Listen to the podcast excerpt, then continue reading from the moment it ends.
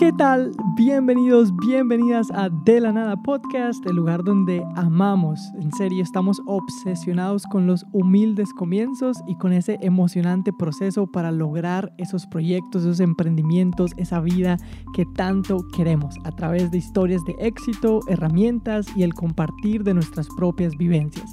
Soy tu conductor Lucas Velázquez y desde la hermosa isla de Bali, Indonesia, te agradezco por escucharme. Espero que pueda agregarte valor y sobre todo que disfrutes muchísimo este episodio.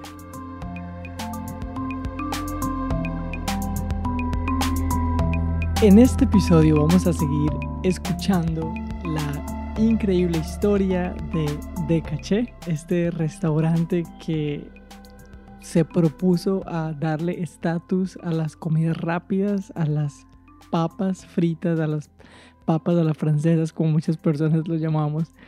Ah, y lo ha logrado y ha sido increíble y ya escuchamos en el episodio anterior gran parte de su historia, pero en medio de este en vivo, porque estamos escuchando es directamente en estos dos episodios la grabación de un en vivo que hicimos en mi Instagram pueden seguirme ahí para próximos en vivos, próximos eventos, próximo contenido que voy a estar ahí subiendo constantemente. Eh, síganme como arroba dos zetas al final. Y bueno, como les decía, hicimos este en vivo, fue increíble, duramos una hora escuchando esta historia y al final nos quedó faltando, así que saltamos a una llamada de Zoom con muchas de las personas que estaban en el en vivo y al final incluso tuvimos un momento donde hicimos preguntas, fue muy chévere. Entonces por ahora voy a compartir con ustedes lo que nos faltó en el episodio en la semana pasada para que terminemos, para que terminen de escuchar la historia completa de Caché. Y bueno, ahí vamos a irnos de una vez a escuchar este, esta segunda parte de este gran episodio. Gracias por venir de nuevo, espero en serio que la disfrutes muchísimo y deja que esta historia te inspire, te enseñe, te motive para ese emprendimiento que ya estás haciendo o que por tanto tiempo has soñado con comenzar. Sea que en este momento estés en un empleo, sea que en este momento estés sin empleo en lo absoluto, pero hay una idea que está en tu cabeza, que ha estado ahí por mucho tiempo y que es tiempo de que dejes salir al mundo, de que la compartas con el mundo y que veas cómo se convierte en realidad. Esta es la historia de Decaché y creo que te puede inspirar muchísimo en este proceso vamos de una vez con la segunda parte de esta entrevista. Listo. Listo, ya estamos grabando. Entonces, eh, bueno, vamos a, vamos a arrancar ahí. ¿Y en qué íbamos, Lucas? No, íbamos, estábamos contando, habíamos, terminamos como diciendo eh, todo lo que se ha logrado, que has logrado en serio darle un estatus increíble a las comidas rápidas, que has logrado crear un ambiente donde hasta los mismos colaboradores en su día de descanso prefieren ir a pasarlo en, en Decaché. Eh, pero creo que ya estábamos llegando a un punto de la historia donde estabas contándonos también muchas dificultades. Entonces nos quedamos en que abriste un local en Niquía, que sé que luego eh, pasaron cosas que te obligaron a, a cerrar eh, ese, ese, ese, primer intento en Niquía. Eh, entonces yo creo que podemos irnos a eso, a, donde íbamos en la historia, donde abriste el local en Ikea, se llenó, eh, los que invitaste, tus amigos, nos salimos y nos quedamos al frente esperando. Uh, podemos, sí, podemos tocó trapear. Exacto, nos tocó trapear todo, eh, pero, pero vienen muchas cosas, vienen las dificultades, luego COVID-19, luego esto del virus, y creo que esto está animando y está, está emocionando a muchos que, que, en serio han perdido la emoción de su sueño, han perdido de que esto se puede. Entonces, en serio, sigamos ahí en esa historia. Bueno, Contanos qué entonces, Vamos que 2016 abrimos punto de venta en Nikia, ¿cierto? sí. Para 2017, más o menos haciendo como historia, para 2017 eh, abrimos, eh, decidimos que, a ver, siempre nos han dicho que si vamos a montar una franquicia, que si queremos una franquicia, y nos habíamos visionado como franquicia, ¿cierto? Pero entendimos que tener una franquicia también implica una responsabilidad mucho más grande y es empezar todo el tema de producción y logística y eso no es algo sencillo y estamos hablando que no es sencillo porque puede ser muy sencillo para una persona que tenga mucha preparación en el tema, pero nosotros todo lo hemos ido aprendiendo en el camino y como te decía, interactuar ha sido un apoyo bastante grande, entonces entendimos que tener una franquicia era empezar a organizar todo el tema de producción para mejorar la logística y poder decir, venga, ahora sí podemos, tenemos un modelo de negocio que podemos copiar y pegar en cualquier lado. Y para eso hay, hay que estandarizar productos, hay que hacer muchísimas cosas que yo siempre he pensado que, que son cosas que, que hay que hacerlo con mucho tacto. Porque para tener un modelo de negocio que tengas hoy acá en Bello y que luego lo, lo vayas a replicar a, a, Sabaneta, por decir algo, y lo hagas de la misma manera que en Bello, tenés que tener estructurada ya una empresa y, y eso es lo que queremos tener, ¿cierto? Entonces, para 2017 eh, tomamos en renta una casa donde, donde vivía, entonces me cambié de casa y nos quedamos ahí, y ahí apareció, ya se formó la planta de producción donde hacemos nuestra propia carne de hamburguesa y las salsas y allí tenemos la bodega. El tener esa bodega nos generó a nosotros un, un, proceso diferente y es que nos dio un poder de negociación con los proveedores. Eso hizo que nosotros bajáramos costos y que nuestro producto se volviera más rentable porque obviamente queríamos crecer. Entonces, ese crecimiento implicaba que tuviéramos eh, una, ¿cómo se dice esto? Que tuviéramos una, unos gastos fijos más altos, porque entonces ya empezamos, ya tenemos eh, personas en producción, tenemos eh, dos personas en mantenimiento que son los que se encargan de todos los días tener eh, súper bien organizados los puntos de venta, entonces teníamos ya me cansé de, guardar papeles en, en, bolsa porque la verdad es que tuve todo muy controlado hasta cierta parte, pero llegó un momento donde, donde yo ya no era capaz de archivar ni siquiera las facturas y eso me llevó a tener una asistente administrativa, mi amiga y asistente hoy, que es mi compañera y cómplice en todo este tipo de cosas de, de la empresa. Entonces, em, eso nos llevó a crecer. Entonces, al aumentar los costos de, de operación, los costos fijos, entonces teníamos que pensar, bueno, ¿qué vamos a hacer para, para mitigar este, este impacto, ¿cierto? Entonces ya aparece eh, todo el tema de producción y de bodega y la bodega lo que nos llevó fue a hacer unas mejores negociaciones con los proveedores. Pasamos de tener eh, descuentos de, por cantidad, por compras eh, superiores en determinados pues, productos, entonces lo que eso nos llevó fue a, a que bajáramos costos para nosotros y alcanzamos eh, descuentos de un 25 hasta un 30% en producto y que para nosotros eso fue un gran logro. Yo creo que ha sido de los logros más grandes que hemos tenido porque eso nos permitió empezar a, a, mirar y a, y a, acercar mucho más la posibilidad de crecer y de tener muchos más de caches en todo Medellín. Pero antes de tener en cualquier otro punto de Medellín, siempre habíamos pensado que por los lados de Puerta del Norte iba a ser un boom para nosotros, ¿cierto? Siempre habíamos aspiraba a llegar por los lados de Puerta del Norte porque nos parecía un sector que era muy comercial y queríamos estar en ese lado. Para 2000, eh, y ese era pues un proyecto, ¿cierto? Para 2018 aparece la posibilidad del punto de venta del obrero de Cache Burger, eh, aparece la posibilidad de, de, crecerlo. Pasamos allí de tener ocho mesas a tener 25 mesas. Eso realmente nos catapultó porque eso trajo muchísima clientela y ese es el punto que abre, la, eh, abre las redes sociales. Llamamos a la gente a hacer reservas porque ya le habíamos dado estatus pues como al producto. Entonces, tenemos un punto de venta muy bonito y eso llama muchísima clientela. Yo creo que eso es lo que nos catapulta y empieza a darnos reconocimiento en todo el área metropolitana, ese punto de venta tan grande, porque entonces empezó la gente a llegar. Teníamos los dos pequeños donde la gente seguía yendo constantemente, porque aclaremos que el obrero, cuando aparece de Caché Burger del obrero, nunca, eh, nunca hizo que, que, las ventas en el, en el primero eh, fallaran o, o, se, o, bajaran, no. Por el contrario, de Caché siempre se ha sostenido en, todo, en su nivel de ventas.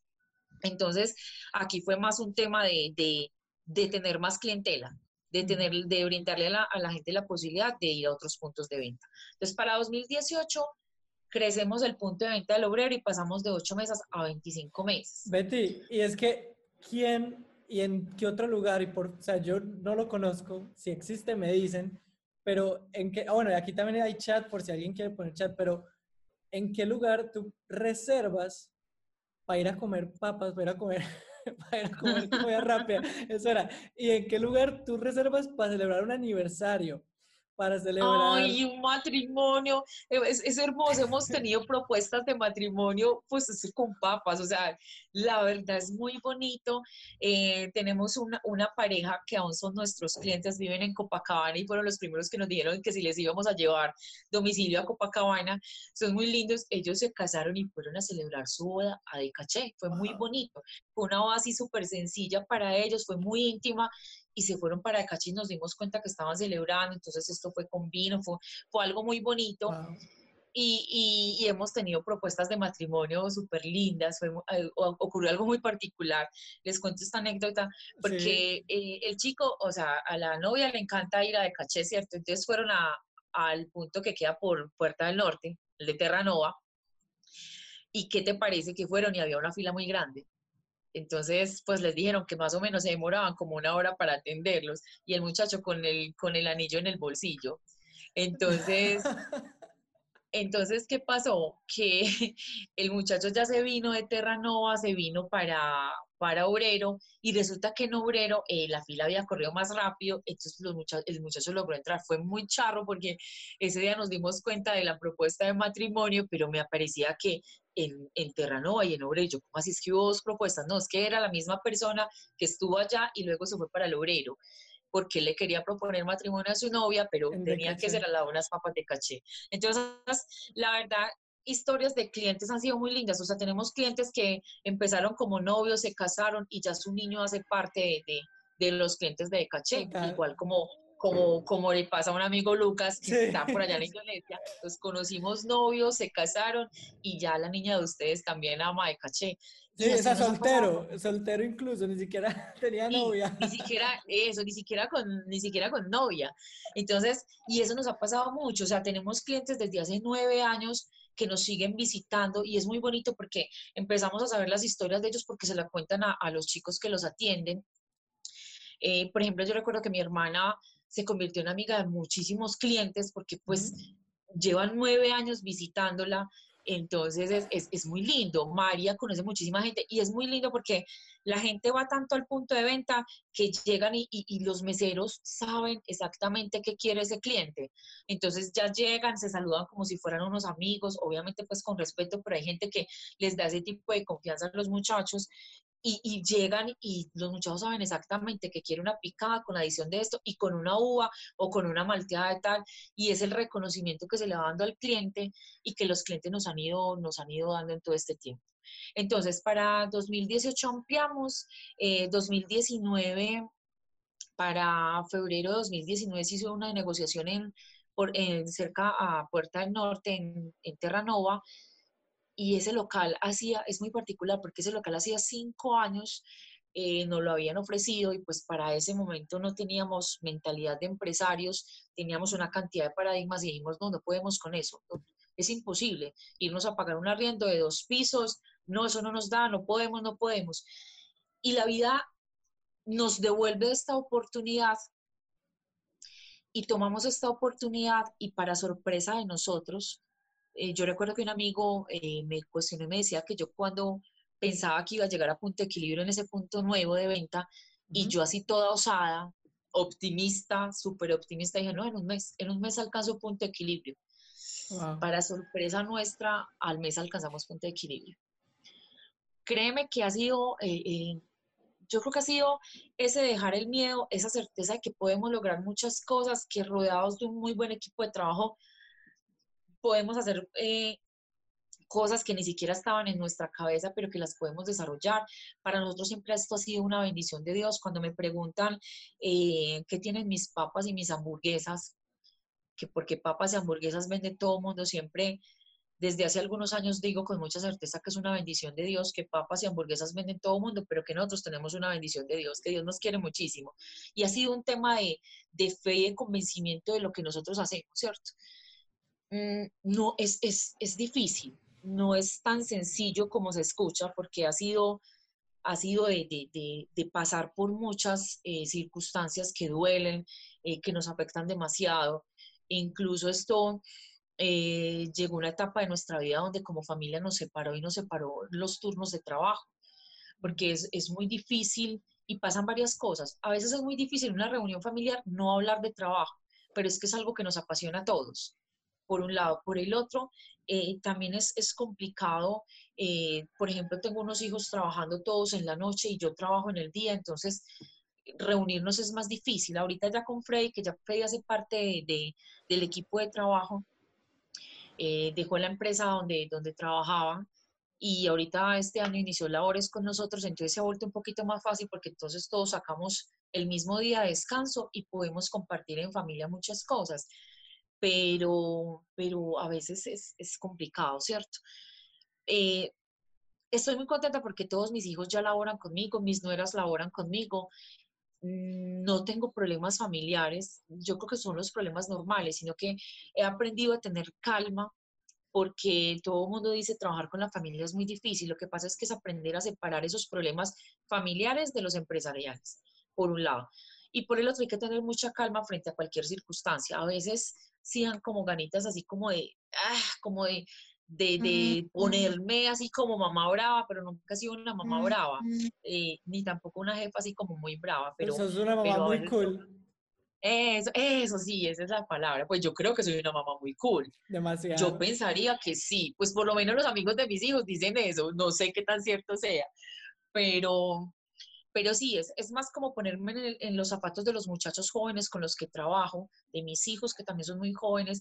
Entonces es más, eh, más que ser una, una jefa brava, como diría todo el mundo, es ser una líder que los acompaña, es más ser esa persona que entiende que son jóvenes, que a veces no necesitan reglamentos tan estrictos, pero que a la hora de exigirles, ahí están y todos dan lo mejor de sí eh, en, en la empresa. Entonces, para 2019 ya tenemos a, a Terranova, pero en 2019 enfrentamos una situación muy complicada en Bello y fue la situación de violencia que vivimos en el sector de Niquía. La verdad fue muy difícil porque eh, iniciamos un 2019 súper bueno, enero fue muy bueno, febrero ya habíamos empezado el proyecto de Terranova y arrancó una etapa de violencia muy complicada para el mes de febrero en Niquía. Eh, y nosotros abrimos en contra de cualquier pronóstico, abrimos en abril de 2019. Alcanzamos punto de equilibrio, como te digo, el primer mes. Eh, las ventas empezaron en crecimiento, pero en el otro punto de Nikia se nos bajaron totalmente las ventas, a tal punto que nos vimos en la obligación de cerrar. Cerramos durante dos meses, nos vimos a punto de, de traernos todo del local y desocuparnos. Despedimos de Nikia, pero con un dolor así gigante en el corazón. Eh, lo que hicimos fue que reubicamos a todo el personal de ese, de ese punto de venta, lo reubicamos en los demás puntos, porque no queríamos despedir a nadie. Nunca me ha gustado eh, despedir a las personas porque pienso que, que tenemos esta empresa para generar empleo y que las personas se van porque saben que no hacen parte del equipo, pero es decisión de ellos. Porque cuando vos no encajas en un lado, sabes que, que te tenés que ir. Entonces, en 2019 fue un año muy difícil porque perdimos mucho dinero porque tuvimos un punto de venta que teníamos que seguir sosteniendo, entonces los demás puntos vinieron a sostenerlo. Estábamos en el crecimiento de otro, entonces la verdad fue un año bastante complicado, pero, pero salimos adelante y para septiembre eh, volvimos a reabrir el punto de Niquía. La situación en Niquía estaba mucho más tranquila, empezaron las ventas muy bien y en septiembre se toma la decisión de montar la heladería. Fue una oportunidad que apareció eh, de un local muy bien ubicado en el sector del obrero, cerca a muchas heladerías de mucho reconocimiento en, en Bello. Y pues dijimos, venga, vamos a competir al lado de los grandes, porque la verdad son muy buenos las heladerías que hay en el sector. Y pues tomamos la decisión de crear un modelo de negocio, de, de empezar a estructurarlo paso a paso, sin afán, siempre lo dijimos, no, esto no nos va a desvelar, lo vamos a hacer paso a paso, vamos a hacer una inversión de, de arriendos, pero vamos a hacer una construcción de un modelo de, de, de heladería porque eso, ese modelo pensamos en que debíamos de hacerlo tan bueno que lo pudiéramos replicar muy rápido en muchas partes, ¿cierto? Eh, iniciamos 2020 muy bien con la con la curiosidad que todos teníamos frente a lo que estaba ocurriendo en China, pero como China está tan lejos, todos pensamos que se iba a quedar en China, exactamente. Para marzo, con el tema del pico, del pico y placa ambiental, obviamente las ventas se bajan en todo, en todo el área metropolitana porque la gente empieza a padecer el tema del pico y placa ambiental y cuando llega eh, la hora cero de nuestra cuarentena, dos días antes eh, tomamos la decisión de, despedir a los chicos, de, de liquidar a los chicos de, de prestadores de servicio, todos universitarios, 19 chicos universitarios. Eh, hablamos con los muchachos porque ya para ese momento estaba la orden de, del gobierno de que no podían haber más de 50 personas en un local. Eso nos iba a obligar a nosotros a trabajar con 10 mesas y pasar de tener 25 a pasar a tener 10 mesas en los locales grandes, ¿cierto? Porque el local de Niki a Terranova también tiene 25 mesas, entonces íbamos a trabajar con 10 mesas y eso nos iba a obligar a solamente tener un, un equipo de trabajo fijo que es el que, el que trabaja toda la semana, ¿cierto? Fue muy doloroso tomar esa decisión, yo creo que ha sido de las cosas eh, más difíciles que he hecho en los últimos días.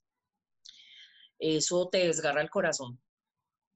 Eh, nadie, nadie imagina lo duro que puede ser decirle a un chico, uy, no, ya no vas más, ya te tenés que ir para tu casa, no tengo más empleo, y que yo sé que son muchachos, pues que, que es que su universidad, los pasajes de la, universidad dependen de este trabajo, que muchas cosas en, en, su casa también dependen de este trabajo, entonces realmente fue muy difícil.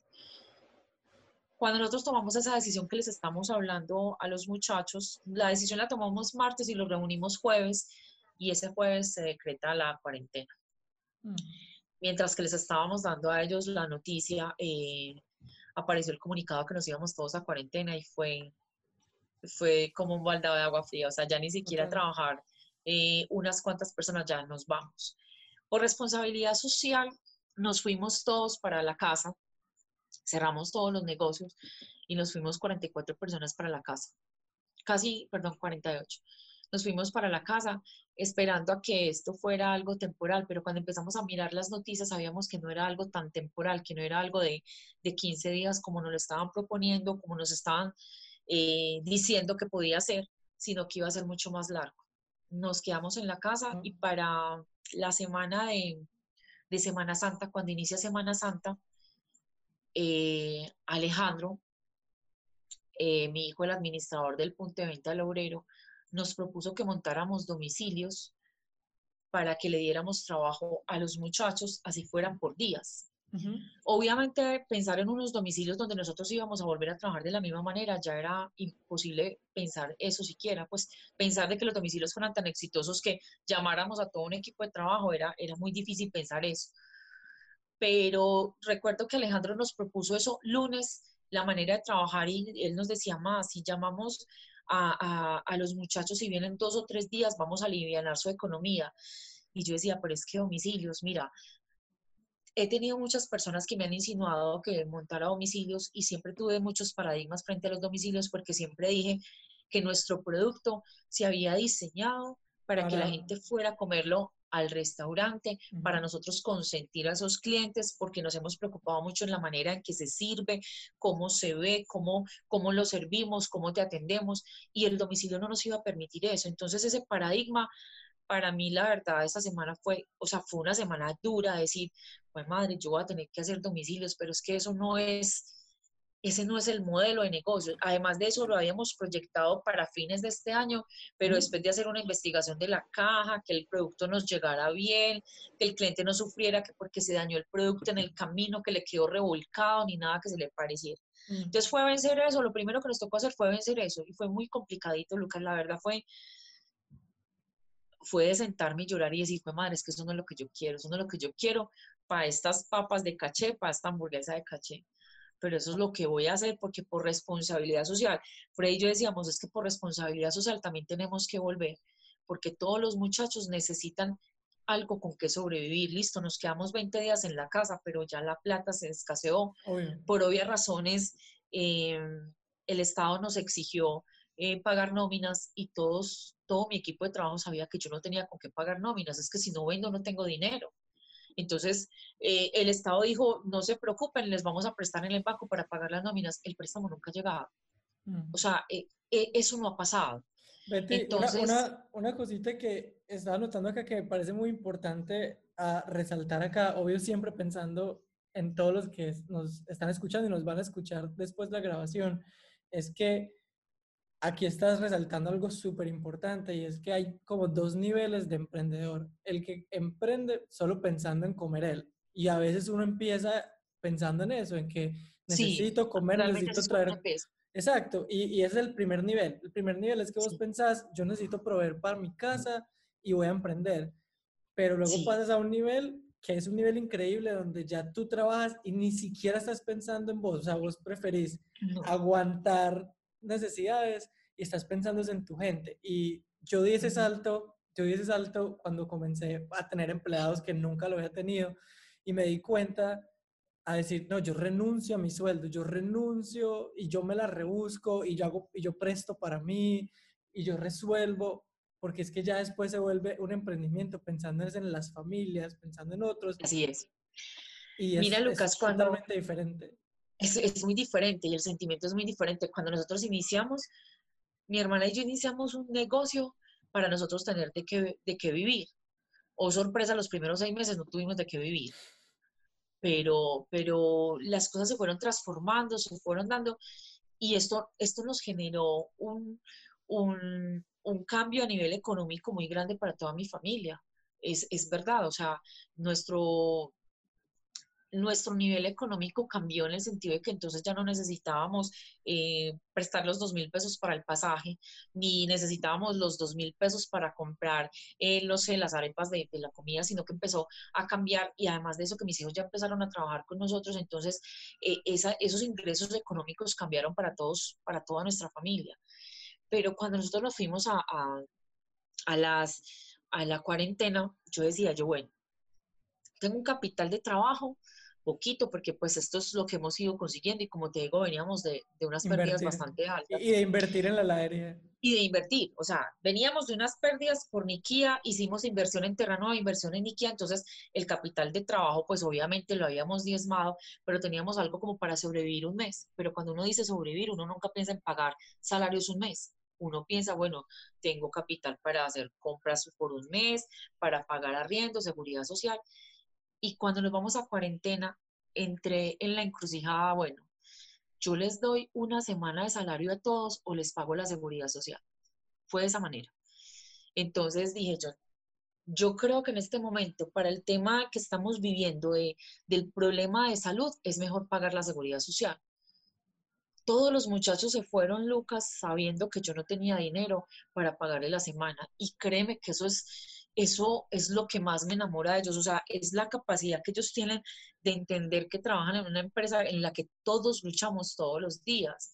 O sea, nosotros no tenemos una empresa con un capital que pueda haber dicho, como lo hicieron muchas, a ah, un mes, no importa, este mes yo pago de nómina. Pero es que nosotros somos un emprendimiento que empezó de cero y que hemos ido trabajando es para generar empleo. Entonces, créeme que cuando decimos que volvemos a, laborar también por responsabilidad social, volvemos a laborar pensando en que todos los muchachos necesitaban unos ingresos. Aquí no importaba si nosotros íbamos a tener ingresos o no. Y te lo voy a decir, Lucas, muy honestamente, llevamos 20 días operando con los domicilios y nosotros no hemos tenido ingresos. Los muchachos han obtenido ingresos estos días, tres, cuatro días de trabajo. Mira, te estoy hablando de los muchachos y te estoy hablando en este momento de 33 personas que volvimos a laborar. Entonces, ¿qué pasa? ¿Por qué tantas personas? Porque en el punto de venta del obrero, bueno, somos más de 33, en el punto de venta del obrero los fines de semana están laborando eh, seis personas en la cocina, una persona que se encarga en caja, son siete, dos niñas contestando las líneas telefónicas, son nueve. Eh, Alejandro, que es el administrador del punto, que es el enlace entre caja, cocina y domiciliarios. Son diez personas y tenemos siete domiciliarios. Créeme que esto de los domicilios, mis respetos para quienes crearon esto y para quienes dicen que esto es súper wow. Yo apenas estoy aprendiendo que es muy difícil Pero entonces son 17 personas en el obrero y luego nos vamos para, para Terranova y son otras 12 personas en Terranova. Son 29 personas. Mi hermana en este momento tiene 5 personas, son 34 personas. Y a eso le sumamos que entonces en la oficina tenemos que ir, así sea por días, pero entonces tengo gente en producción, tengo gente en mantenimiento, que ya no podemos laborar todos los días, pero estamos yendo por días, ¿cierto? Volver a generar esos empleos, Lucas, créeme que a mí me llena de, de mucha felicidad es saber que, tengo un equipo de trabajo que si en este momento no les alcanza para pagar su arriendo, por lo menos tienen asegurada su comida. Y eso para mí es muy importante. Eh, Lucas, las, las, el salario de nosotros, eh, las utilidades, otro día llegarán. Pero aquí es pensar que estamos generando algo para un montón de personas que lo necesitan, unos más que otros, pero créeme que cuando yo tengo un chico haciéndome domicilios, después de que lo tenía eh, prestándome un servicio, atendiendo al cliente, eh, eh, guardado en un, en un local de una manera muy cómoda y salir a arriesgar. Arriesgar su salud, Exactamente, porque es que el domiciliario es el que tiene el contacto, es el que se está arriesgando todo el tiempo y, y, acto seguido, mira, cuando dijimos vamos a montar domicilios, lo publicamos para todos y les dijimos que iba a laborar quien quisiera y bajo esas condiciones de trabajo que iban a ser apenas de dos a tres días. Solamente el que quisiera, el que tomara la decisión de quedarse en su casa lo podía hacer. Y fue muy bonito porque un equipo tan grande, solamente tres personas me dijeron, Betty, yo me quedo en mi casa, estoy bien económicamente, yo me voy a quedar en mi casa porque me quiero cuidar. Ojalá todos nos pudiéramos quedar en la casa y cuidarnos, pero hay una necesidad en este momento urgente que es la economía y que necesitamos seguir sobreviviendo, ¿cierto?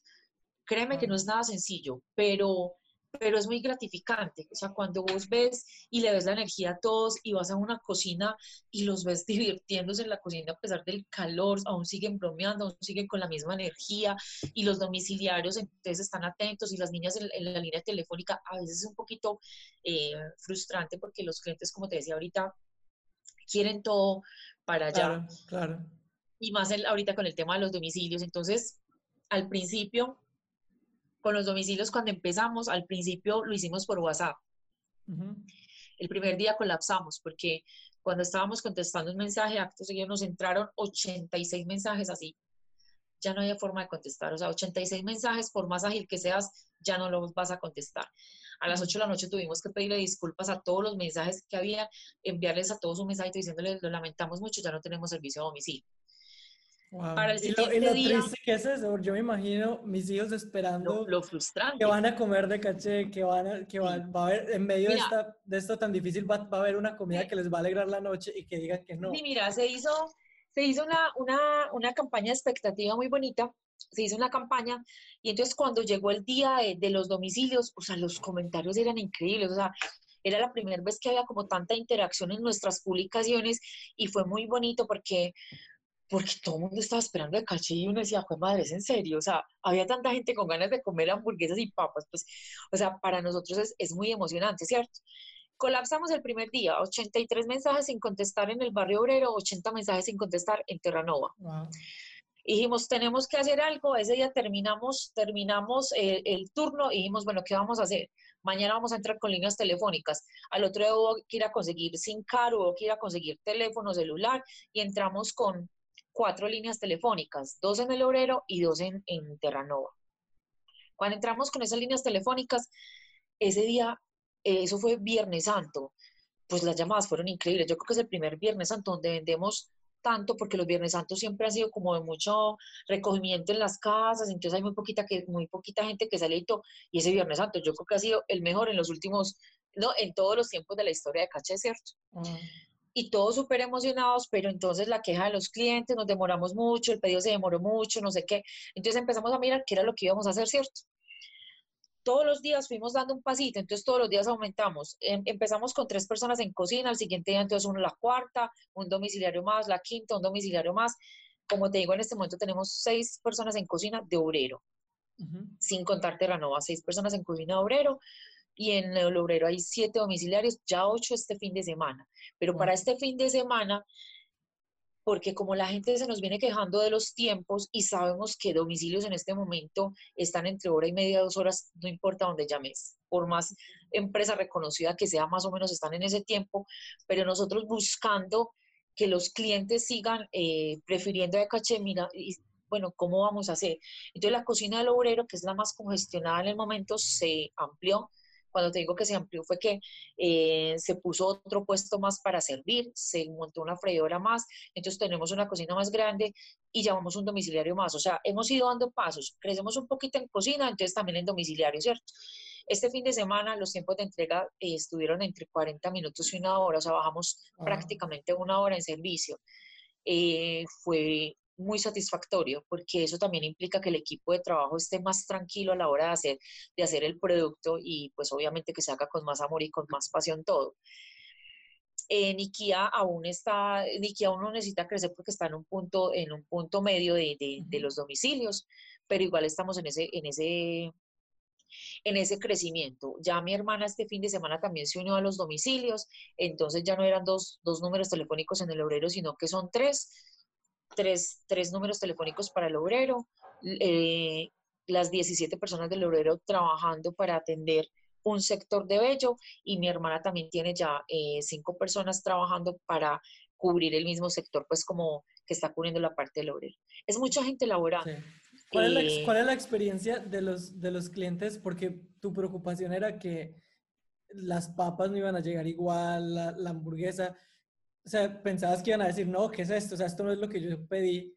¿Y cuál ha sido tu experiencia al escuchar que en serio le has alegrado la vida a alguien por, por, por enviársela, así sea como Mira, mira, mira, la verdad es que las papas sí se revuelcan en, el, en, la, en la llevada. O sea, eso es, eso es real, eso es obvio. ¿Por qué razón? O sea, los clientes están acostumbrados a ver un morrito de papa súper lindo en un plato, todo organizadito, es que se ve muy bonito y obviamente cuando ves un producto tan bonito también te lo quieres comer, ¿cierto? Mandarlo a domicilio y más en, un, en, un, en una caja de copor sabíamos que esto era lo que nos iba a pasar, que las papas o en un policía iban a saltar. Eh, el domiciliario en el morralcito, eh, porque todos ya tienen su morral. Pues, imagínate que la primera semana nos tocó mandar, y teníamos apenas tres morrales porque no pensamos que necesitáramos tanto, y teníamos tres morrales y uno de los domiciliarios iba con una bolsa. Metía en una motico esas, eh, no sé cómo se llaman, eh, ahí colocaba una bolsa y metía las bolsas de, las papas, pero él decía, no, venga, que vamos a llevar papas, mientras que, manda, mientras que nos hacían los morrales y todo, ¿cierto?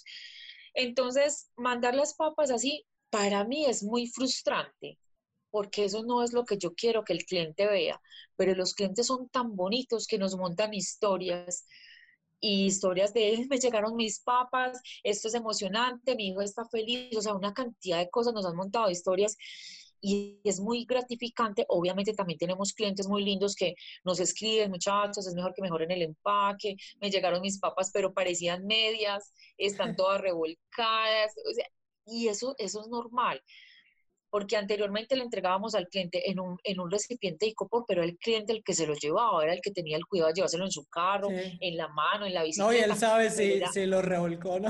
Exactamente. Pero en una moto, un muchacho, por decir de acá al obrero, hasta Pedregal o hasta mm. Norteamérica, créeme que que hay muchos, hay, varios kilómetros ahí, entonces realmente no, no va a llegar de la misma manera. Eso nos ha obligado a pensar en mejorar nuestro empaque, obviamente que ese era el proyecto que teníamos. Ya en este momento se están haciendo pues como las primeras eh, mediciones de, impacto del empaque, ya tenemos desarrollado el empaque que va a llevar las hamburguesas y, los, y los mixtos. Estamos a la espera de que se desarrolle el de las papas, que es el más difícil para nosotros. Y pues por lo menos vamos a cambiar pues como el empaque, que es lo que más frustra nos, tiene en este momento, porque no, nos encantaría que, nos mandaran historias con unas cajas así súper bonitas, pero bueno, por ahora son de copora, la Eso va a llegar. Pero eso, va a llegar. eso va a llegar. Pero algo que yo quiero recalcar acá para todos los que nos escuchan es, eh, a veces uno tiene un concepto de lo que uno quiere y lo que no quiere hacer como dueño del emprendimiento. Sí. Y, ah, pero es otra cosa lo que los clientes quieren y lo que los clientes necesitan. Y es esta crisis la que nos enseña que a veces hay que morir a lo que nosotros pensamos que no voy a hacer, no voy a hacer, no, yo no voy a hacer no Voy a hacer, no. Exacto. Y, y entender que es que estamos aquí es para responder y para dar valor a la gente y la importancia de escuchar, de escuchar a, a, a, tus clientes. Entonces, aquí entro porque muchos de ustedes van a hacer, sí, comidas y todo eso, pero muchos otros no. Muchos otros van a vender cursos por internet, muchos van a, a vender asesorías, otros van a hacer su contenido en redes sociales, no sé lo que están emprendiendo, pero es decirles, hey, estamos aquí todos para dar valor y lo que nos construye, lo que nos hace a nosotros es nuestro cliente final. Entonces esto es cuestión de saber todos los días, yo tengo que pensar en qué es lo que necesita, qué es lo que mi producto impacta a esa manera, cómo hacerlo mejor, sí, pero a veces yo voy a tener que morir a muchas cosas mías para poder responder a mis clientes y en el proceso voy a mejorar. Entonces, también que, que, que, siempre tengamos eso presente y que no caigamos en ese, no sé cómo decirlo, será un hedonismo donde nos amamos tanto nosotros, queremos ser tan lindos, queremos ser tan perfectos, que nos atrevemos, a salir con algo nuevo. Atrevemos a dar un paso más. Exacto, entonces que nos demos el paso y si ustedes tienen una buena comunicación con sus clientes, se, va, se van a poder equivocar, porque es que las equivocaciones van a venir. Si hay una buena comunicación, uh, luego van a ser los beneficios. Entonces yo me imagino una historia de tu negocio que está colapsando, diciéndoles, hey, verdaderamente colapsamos, esto fue lo que pasó.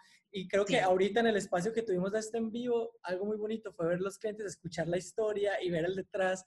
Uh, y creo que luego cuando vean la grabación eso va a ser muy lindo pero las redes sociales nos permiten justo eso, nos permiten también ser, también ser vulnerables y decir, hey, miren, en serio, no dimos abasto, pensamos que esto, gracias, mañana volvemos con más fuerza, que no nos dé temor mostrarnos vulnerables al cliente y decirle, es que esto y este dolor de cabeza y sacándome, arrancándome el pelo es por ustedes, porque los amo. Exacto. Mañana vuelvo con más fuerza, mañana, me reinvento. Sí, mañana vuelvo Mira, me, pasó algo, me pasó algo muy particular.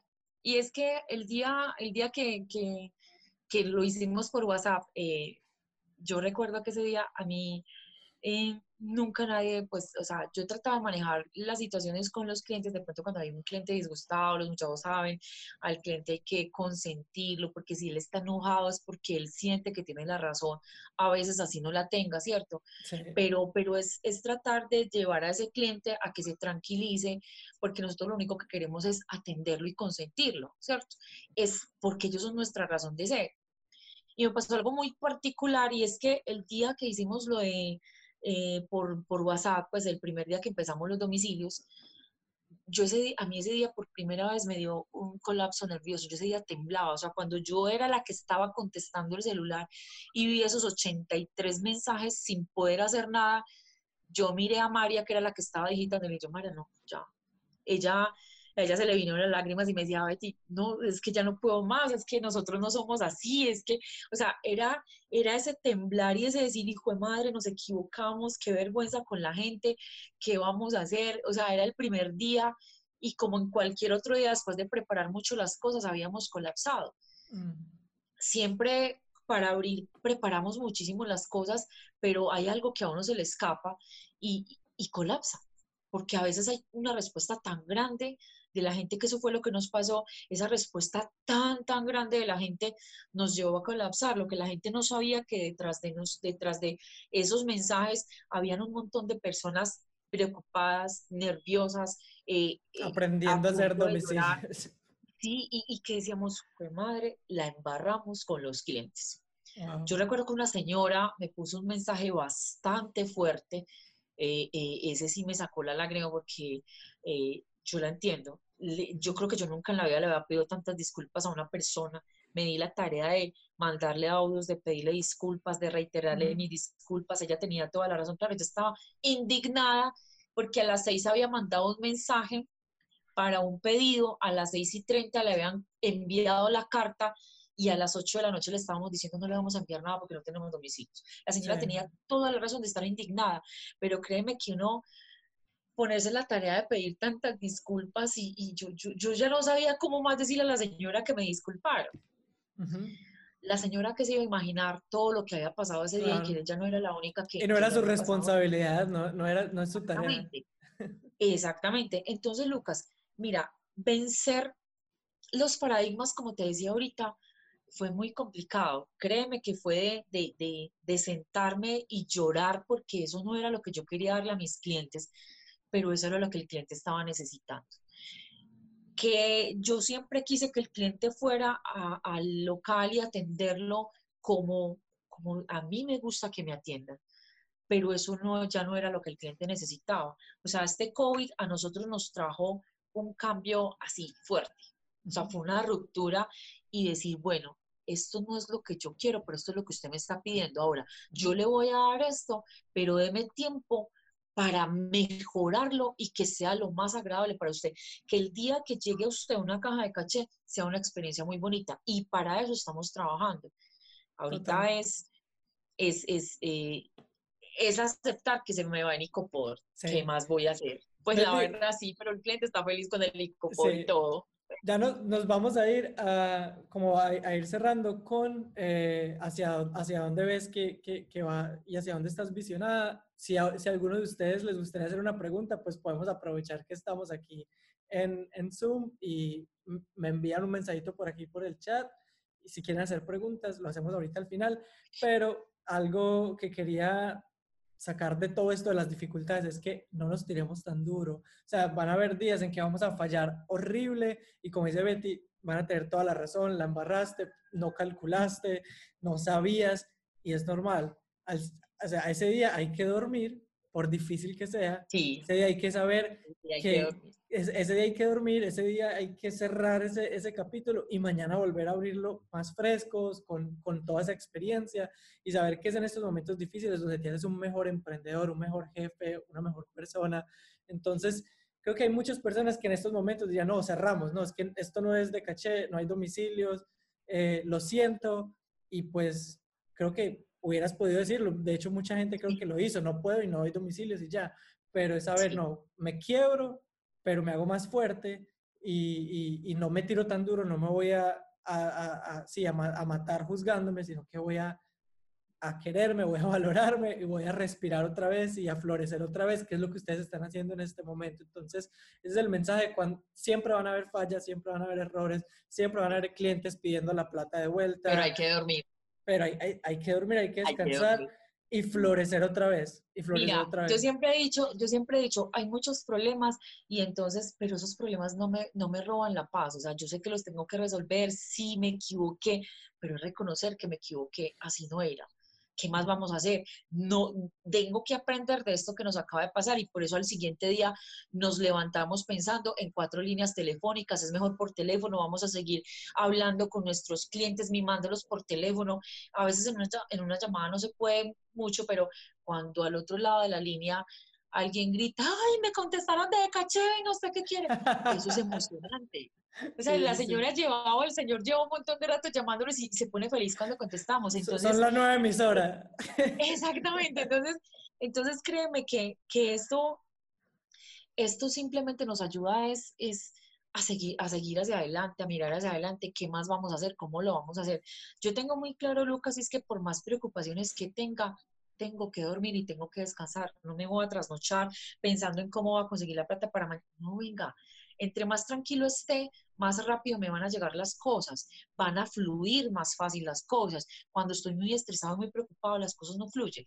Entonces, a veces sí, obviamente me quiebro como cualquier ser humano, a veces eh, no doy más y lloro porque, porque siento que tengo mucho peso encima, tengo una responsabilidad de muchísima gente a, eh, a mi cargo, en mis hombros, pero, pero, pero es por, que dentro de la intimidad de mi casa me tengo que permitir ese, ese tipo de cosas, pero cuando salgo de nuevo a la empresa, todos saben que tengo una sonrisa flor de piel, a veces sí tengo el genio, pues porque obviamente a veces soy humana, pues y eso pasa, pero entonces es, siempre tratando de, de, estimular a los muchachos y sobre todo que tengo unos hijos que están atentos, atentos a lo que vamos a hacer, cómo lo vamos a hacer, no, no vamos a cerrar, no, no vamos a claudicar, no vamos a hacer esto. Y ellos son un apoyo bastante grande para Freddy y para mí, ¿cierto? Total. Entonces, es un equipo hay, que, increíble. hay que, hay que pensar que después de tantas dificultades, siempre las cosas van a llegar a un punto donde todo se va a calmar, pero tenemos que aprender nos metimos a hacer unos domicilios que la gente quería, estamos aprendiendo en el camino. Y los clientes son muy lindos que están aprendiendo con nosotros también. Sí, sí, sí. Luego van a tener los mejores domicilios con las cajitas que soñaron y mejores y todo. Y la mejor línea y todo. Ahora, esto es algo, ustedes, tú, tú decías algo muy increíble que dijiste, mi hermana me dijo que la condición era crecer sin asociarnos. Eso me parece muy interesante porque muchas personas creen que la manera de crecer es trayendo socios y socios y muchas veces es apretando el cinturón y sacando adelante tus cosas y no cediendo a porcentajes que en este momento tal vez haber tenido un socio, tal vez en este momento hubiera sido motivo de hasta de quiebra, o sea, en serio, la, la capacidad de que, de que seas tú y tu hermana y tu familia la que pueda decidir en este momento y decir, hacemos esto, no hacemos esto, es, es gran parte de tu fortaleza en este momento. Ahora, lo que eso hizo es que en este momento tus socios seamos nosotros, seamos tus clientes, sean tus colaboradores. Ah, entonces ustedes tienen una ventaja y por eso la pregunta que viene para terminar e, este segundo episodio, porque esto va a estar en el podcast para todos los que luego quieran escucharlo y compartirlo con otros, es, la pregunta es, teniendo en cuenta que tienes socios en todo el mundo, gente que te apoya, eh, embajadores de tu marca, gente que amamos lo que ustedes han construido, colaboradores que estarían dispuestos a, renunciar incluso a sus comodidades, a sus seguridades, a, todo por seguir apoyándolos. Y pensando en que todo va a estar bien y teniendo toda la fe y el positivismo del mundo, ¿hacia dónde va de caché? O sea, no, sé que, sé que hay maneras en que las cosas no podrían salir bien, pero sabiendo que tienes un apoyo tan grande y que has construido algo tan grande y pensando en que todo va a salir bien, en un mundo donde todo sale bien, ¿qué viene para Decaché? Yo quiero que te des también esa oportunidad de, de verbalizar algo tan lindo y tan grande como lo que se viene para Decaché. Bueno, Lucas, mira, eh, trato de ser muy positiva y vuelvo y te digo que a veces obviamente me quiebro, pero trato de ser muy positiva y pienso que Decaché está para cosas muy grandes. Eh, como te decía ahorita, nuestro primer objetivo eh, a corto plazo es generar 100 empleos.